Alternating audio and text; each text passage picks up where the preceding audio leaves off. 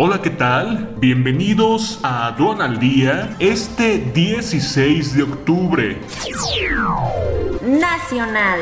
Detienen en Estados Unidos a secretario de Defensa con Peña Nieto, Salvador Cienfuegos. México pierde dos escalones en el índice de competitividad fiscal internacional. Bolsa Mexicana de Valores pierde 100 mil millones de dólares en el año. CONSAR registra un deceso en retiros por desempleo en las Afores durante septiembre.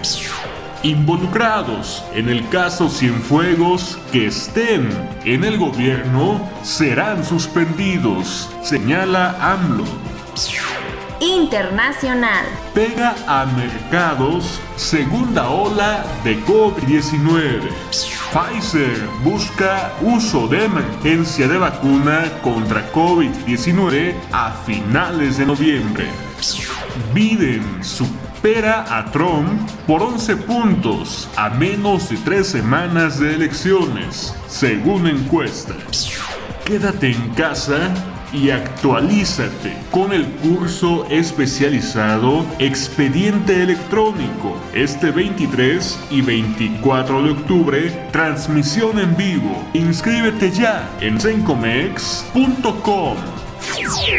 al día.